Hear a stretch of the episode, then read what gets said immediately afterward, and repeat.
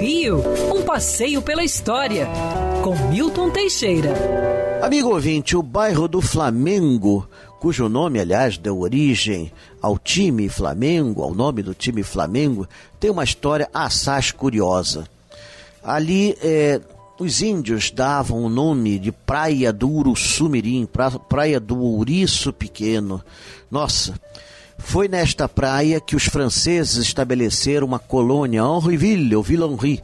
Mas não deu certo, os 1555 chegaram os franceses com o Villegagnon, mas só tinha bandido. Ninguém queria saber de plantar, de colher, né? Queria viver às custas dos índios, estuprando as índias. Não, não era um local assim agradável. Dez anos depois, em 1565, Estácio de Sá ali define o território da cidade do Rio de Janeiro. Ele usou como marco de referência uma antiga casa de pedra erguida no remoto ano de 1502 e que estava abandonada e arruinada, próxima ao Morro da Viúva. Essa casa de pedra os índios chamavam de Carioca, Carioca, Casa de Branco. Finalmente, em 1598, o holandês Olivier van Noort tentou desembarcar ali para tomar a cidade do Rio de Janeiro. Se deu mal, os holandeses foram comidos de pancada e depois é, libertados aos, aos poucos.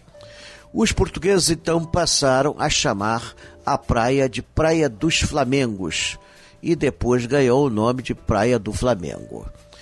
Posteriormente, foi morar naquela casa de pedra até o de 1602 o sapateiro da cidade, Sebastião Gonçalves. E durante muito tempo a praia foi conhecida como Praia do Sapateiro. Felizmente o nome não pegou e Praia dos Flamengos e Praia do Flamengo acabou subsistindo. Já pensou se tivesse sido Praia do Sapateiro? Imagina o time hoje, uma vez sapateiro, sempre sapateiro, porque sapateiro eu hei de ser.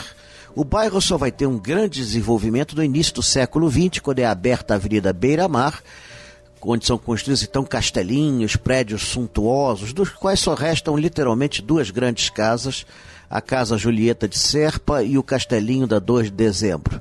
Depois ali se tornou um bairro residencial onde moravam deputados, senadores, ministros, em apartamentos confortáveis, das quais a maioria ainda está lá.